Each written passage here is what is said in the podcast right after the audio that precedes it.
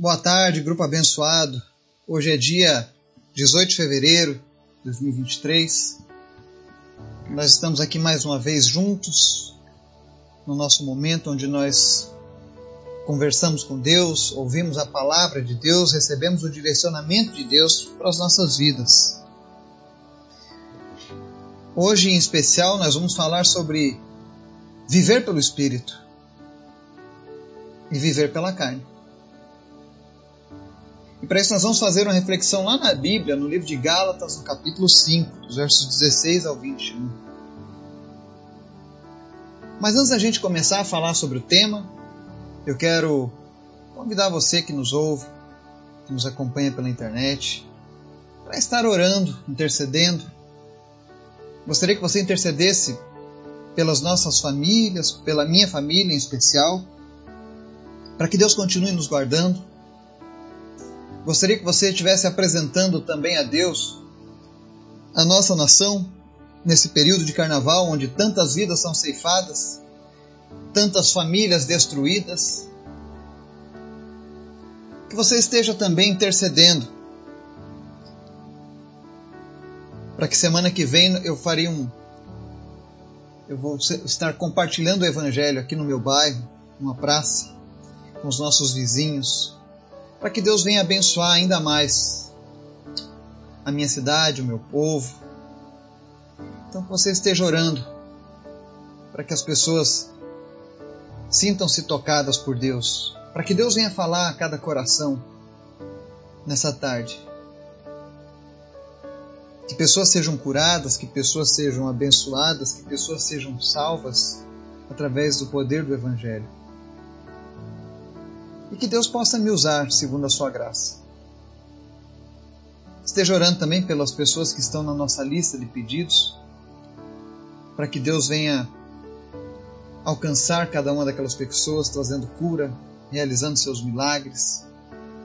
Ontem nós falamos sobre o Deus que ouve, o Deus que atende o nosso clamor, o Deus que não se importa em realizar sinais e maravilhas, porque Ele procura nos salvar de todas as maneiras. Esteja orando também, apresentando diante de Deus uma viagem minha para Amsterdã esse ano. Vai haver um encontro com os maiores líderes de evangelismo deste planeta. E eu fui convidado a participar das reuniões com eles. Então estou orando atrás de recursos para que Deus venha prover todo o necessário para que eu faça essa viagem. Que isso seja de fato para para o reino. Então esteja orando por esses pedidos. Vamos orar? Obrigado, Deus, porque tu és sempre bom. Obrigado pelo teu Espírito Santo, que nos comunica aquilo que precisamos para o nosso dia a dia, porque ele nos guia para a eternidade através do teu perdão, Jesus, através do teu sacrifício. Nós te convidamos, Espírito Santo, nessa tarde a falar a cada coração, a em nome de Jesus derrubar todas as fortalezas, tudo aquilo, meu Deus, que o inimigo tem usado para aprisionar a mente, o coração dessa pessoa que está nos ouvindo, em nome de Jesus, que ele caia por terra agora. E que ela possa ouvir a tua palavra. E que ela possa, Deus, refletir naquilo que o Senhor fala ao coração. Senhor, em nome de Jesus, perdoa os nossos erros, perdoa as nossas falhas mas nos ensina, Deus, a fazer a diferença nesse mundo em decadência. Que os teus filhos, como diz a tua palavra, sejam conhecidos pelos frutos. Que nós venhamos a dar bons frutos onde quer que estejamos. Que nós venhamos a amar aquilo que tu ama e odiar aquilo que tu odeia. Espírito Santo, visita os enfermos e cura eles nesta tarde. Em especial te apresento a vida do Adão Lopes eu repreendo, meu Deus, toda meningite. Eu repreendo, meu Deus, todos os problemas que causam enxaqueca e vômito na vida dele, em nome de Jesus, que ele seja curado agora. Que toda dor de cabeça cesse, que todo mal-estar acabe agora, em nome de Jesus, Pai. E ele seja curado para honra e glória do teu nome. Te apresento também, Senhor, a vida do Pietro. E em nome de Jesus, Deus, que os seus cromossomos sejam agora, Deus, recriados. Que esse problema de duplicidade de cromossomos que ele possui, seja agora curado, Deus, em nome de Jesus, Pai. Foi o Senhor quem criou ele, foi o Senhor quem formou Pietro no ventre da sua mãe. Nada é para ti, Jesus, dar ordem agora e reorganizar o seu DNA, em nome de Jesus. Que esse problema de duplicidade de cromossomos desapareça agora e que a fala do Pietro seja restaurada, Deus. E que o Senhor use a voz do Pietro para falar do teu amor por todas as próximas gerações. Em nome de Jesus, cura todos os enfermos nessa hora. Vem sarar aqueles que estão depressivos, tristes, oprimidos. Traz alegria, traz libertação para essas pessoas agora em nome de Jesus. Para aqueles que estão em dúvida, que o Senhor venha trazer, ó Deus, um direcionamento, uma palavra direta ao Espírito. Senhor, em nome de Jesus, olha para os nossos jovens.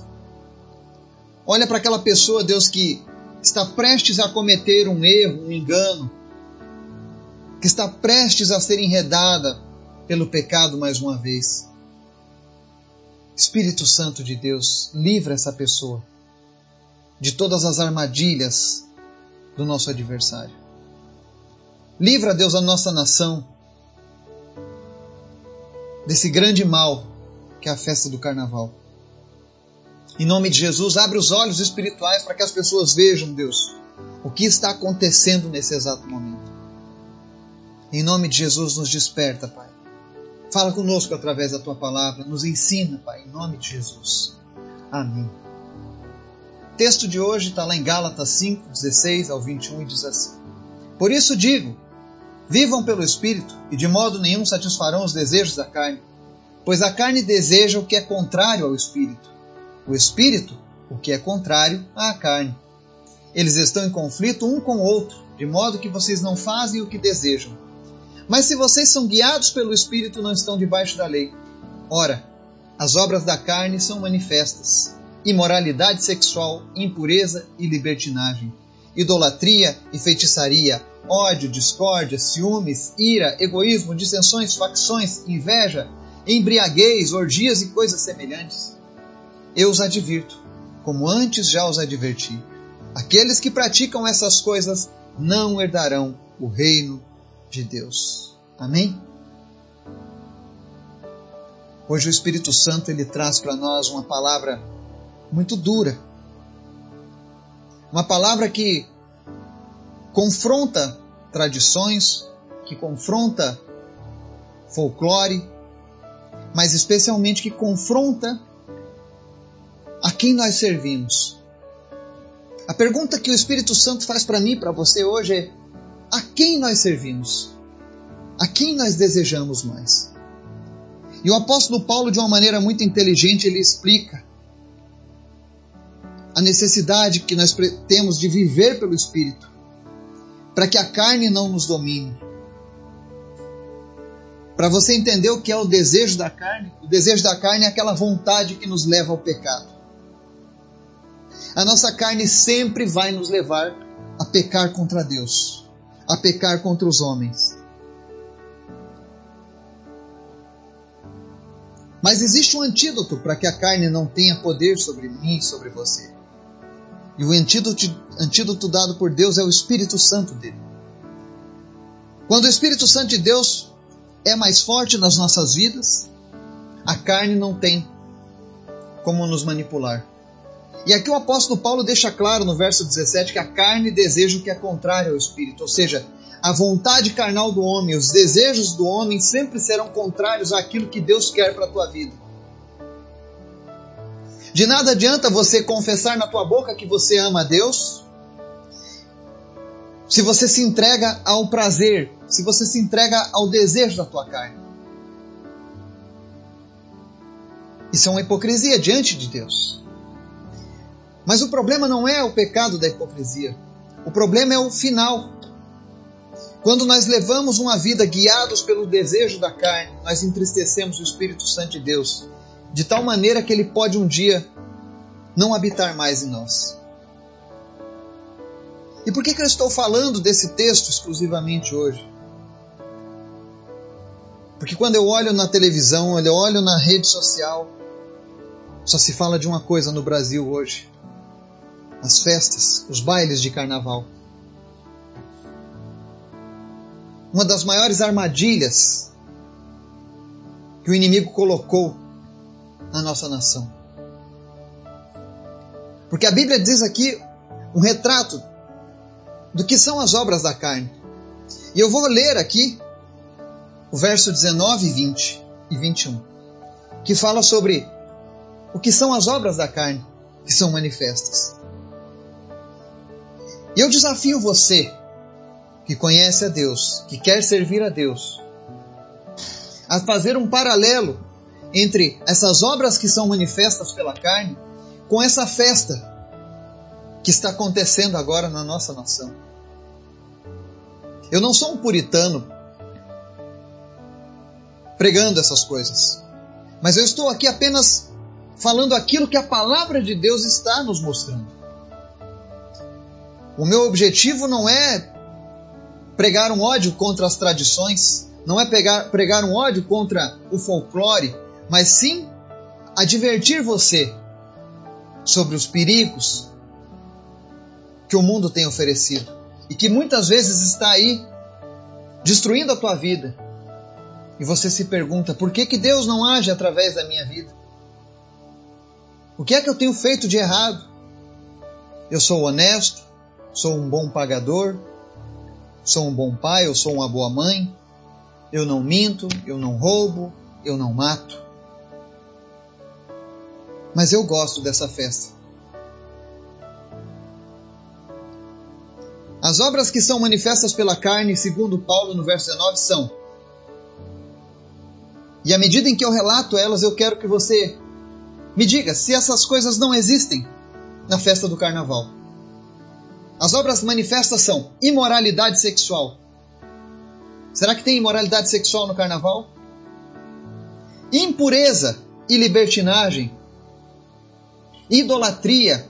Quantos enredos são feitos em homenagem à idolatria? Ou à feitiçaria, que também está nessa lista? Será que no carnaval existe ódio? Será que no carnaval existe discórdia entre as pessoas? Será que existem relacionamentos que são desmanchados, destruídos por causa de ciúmes no carnaval? Será que existem pessoas que perdem as vidas por causa da ira, dissensões, egoísmo e facções? E a lista segue no verso 21: inveja, embriaguez, orgias e coisas semelhantes. Todas essas coisas são encontradas especialmente na festa do carnaval. E o que é pior, existem cristãos que estão indo para essas festas. Se você não é cristão, não se sinta ofendido. Afinal, você já está a serviço do príncipe deste mundo. Mas se você deseja ir para o céu, se você um dia deseja se encontrar com Jesus, se você deseja que os teus pecados que os teus erros, que as tuas péssimas decisões e escolhas ao longo da tua vida sejam perdoados por Jesus. Fuja destas coisas. Talvez alguém diga: "Ah, mas o carnaval é uma tradição que tem que tem a sua base como uma festa cristã, religiosa". E eu estudei sobre o carnaval. Segundo a tradição católica, por exemplo, tradição que veio de Roma, ele seria uma festa da carne, de deixar a carne. Foi um meio que os religiosos da época criaram para que as pessoas extravasassem todos os desejos da sua carne antes da chamada quaresma, que é um período religioso de jejum. Mas tudo isso foram tentativas do homem de tentar manipular, de tentar controlar a santidade das pessoas. E Jesus disse que não é por força nem por pressão, é uma obra do Espírito Santo. Se o Espírito Santo não tiver forças para agir dentro da sua vida, ele não vai te limpar. Não se engane. Ainda que você use a desculpa de que isso é uma tradição muito antiga, dos teus antepassados e que tem uma base cristã, isso não tem nada de cristão.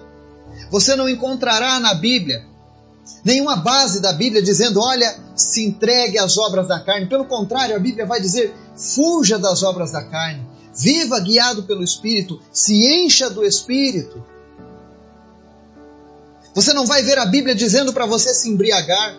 para você praticar idolatria, feitiçaria, ódio, discórdia, ciúmes, ira, egoísmo, dissensão, facção, orgias, imoralidades sexuais. Será que tem imoralidades sexuais acontecendo nesse momento? Se você tem crianças pequenas, você não pode nem mesmo ligar a televisão. Eu pergunto a você: você acha que Jesus entraria nestes locais onde tem essas festas? Ou você acha que os discípulos de Jesus participariam dessas festas? Porque essas coisas já existiam nos tempos de Jesus. O carnaval foi uma festa, por exemplo, no nosso país ela foi cristianizada, mas a origem dela é muito anterior a isso. Na Grécia antiga, na Babilônia, já se celebrava. Era um costume pagão. Um costume praticado por pessoas que não tinham o mínimo temor a Deus, que não conheciam a Deus. E quando eu vejo hoje milhões e milhões de cristãos confessos participando dessa festa, eu imagino como fica o coração do Senhor. Porque muitas dessas pessoas oram, muitas dessas pessoas leem a Bíblia, mas quando chega o carnaval estão ali prontas para participar dessa festa mundana. Aonde fica o Espírito Santo nessa hora na sua vida? O mesmo Espírito Santo que nos adverte através dessa palavra dada a Paulo, ele diz uma coisa muito séria. No final do verso 21, ele diz assim: Eu os advirto como antes já os adverti. Aqueles que praticam essas coisas não herdarão o reino de Deus. Isso é muito sério. Tem pessoas que estão trocando a herança eterna no reino de Deus por uma festa por uma tradição. Às vezes, para você acreditar na Bíblia, você cria um monte de, de dispositivos na tua mente, de raciocínios, para que você possa de fato compreender ou aceitar a palavra da, de Deus. E aí você busca uma série de, de ferramentas para te blindar de acreditar na verdade bíblica, mas para acreditar numa tradição criada, forjada por homens que estavam afastados de Deus. Porque não me diga que alguém estava cheio de Deus quando pensou em cristianizar uma festa pagã como essa. Uma festa que só traz decepção. Preste atenção na quarta-feira de cinzas. Quantas notícias terríveis nós vamos ouvir. Quantos velórios estarão acontecendo ao longo dessa semana por causa dos resultados de cinco dias de festa da carne e o pior ainda, existem pessoas que extravasam tudo que podem nesses cinco dias. E depois da quarta-feira, não, agora eu estou na quaresma. Eu não bebo e não como carne. Como se isso fosse algo que agradasse a Deus. Deus quer que a gente se abstenha do pecado. Deus quer que a gente abra mão da vontade da nossa carne. Não apenas por 40 dias, mas por todos os dias das nossas vidas. Eu sei que é difícil. Mas nós podemos tentar, nós devemos tentar, porque Jesus venceu o mundo. Ele disse: Tereis aflições, mas eu venci o mundo. Eu não consigo imaginar alguém que, num momento, diz que ama ao Senhor, que é grato ao Senhor, e no outro momento se entrega aos desejos da carne, numa festa que, com toda certeza, traz ira e tristeza ao coração de Deus. Quando você participa disso, quando você ensina suas crianças a participarem dessas coisas, você está ensinando os seus filhos a causarem ódio no Senhor. Você está ensinando os seus filhos, as suas crianças, que eles não irão herdar o reino de Deus, ainda que eles tenham uma religião, ainda que eles orem, ainda que eles leiam a Bíblia. Se eles não viverem guiados pelo Espírito Santo, rejeitando estas coisas. A Bíblia diz: aqueles que praticam essas coisas não herdarão o reino de Deus. E não existe essa de chegar na, na última hora diante de Deus e falar: Mas Senhor, em teu nome eu curei os enfermos, Senhor, em teu nome eu levei pessoas à salvação. Jesus dirá para essas pessoas: Apartai-vos de mim, malditos, para o fogo eterno, porque não vos conheço. Se você de fato é de Jesus, se você de fato quer um dia morar nos céus, ao lado do nosso bom Deus, que pagou um preço caríssimo, altíssimo, por mim e por você. Vença a sua carne. Permita que o Espírito Santo encha a sua vida. E não cumpra o desejo da carne. Não participe dessas obras da carne. E ainda que você diga, ah, mas eu não vou lá praticar a imoralidade, eu não vou lá para a libertinagem, eu não vou para a idolatria, mas você vai colocar os teus olhos naquilo ali, você vai ser participante daquilo ali. Lembre do apóstolo Paulo. Quando Timóteo foi apedrejado, Paulo não jogou uma pedra sequer, mas ele segurou a capa daqueles que apedrejaram. Ele foi conivente com o erro, com o pecado daqueles homens. E isso fez com que Paulo se sentisse castigado por muitos anos. Ele sentiu a culpa, porque ele foi conivente com aquele erro. E Deus está alertando pessoas aqui hoje para que você não se arrependa, para que você não carregue o peso dessa culpa nas próximas gerações. Mas existe uma festa que eu e você podemos participar. Existe uma festa especial da palavra de Deus Nessa festa você vai encontrar referência lá na palavra de Deus em Lucas, no Evangelho de Lucas. Ele tem uma palavra especial sobre um tipo de festa que agrada a Deus. Capítulo 15, verso 10. Existe uma festa que alegra o coração de Deus. E o nome dessa festa é a festa da salvação. É aquela festa quando o pecador se arrepende o texto diz, Lucas 15, verso 10: Eu digo que da mesma forma há alegria na presença dos anjos de Deus por um pecador que se arrepende. Quando um homem se arrepende diante de Deus, existe uma festa. E é esse tipo de festa que Deus nos chama a participar. Não a festa da carne, mas a festa do Espírito, a festa da salvação. E se você ama Jesus assim como eu, ainda que você esteja agora sentindo ofensas à sua tradição. Ainda que a sua carne esteja dizendo para você nesse momento, porque eu sei que tem pessoas que estão ouvindo isso agora, agora e a sua carne está dizendo: quem é ele para dizer essas coisas? Quem ele pensa que era em condenar a minha festa? Eu não sou ninguém. Mas o Deus que escreveu essa palavra, o Deus que enviou essa palavra oportuna nessa data, ele quer te salvar, Ele quer te libertar, Ele quer te dar uma nova vida. E Ele está te alertando hoje. Ele está te advertindo. Pode ser que você saia hoje e não retorne. E você não poderá culpar a Deus pelas coisas que irão acontecer. Mas se você entregar a sua vida ao Senhor Jesus e permitir que o Espírito dele dirija os seus passos, a palavra é fiel. Verso 16. Por isso digo: vivam pelo Espírito e de modo nenhum satisfarão os desejos da carne. Se você deseja satisfazer o Espírito e não a carne, corra para os braços de Jesus. Se entregue a Ele. E com toda certeza, Deus vai fazer grandes coisas através da sua vida. Que Deus nos abençoe e nos guarde. Em nome de Jesus. Amém.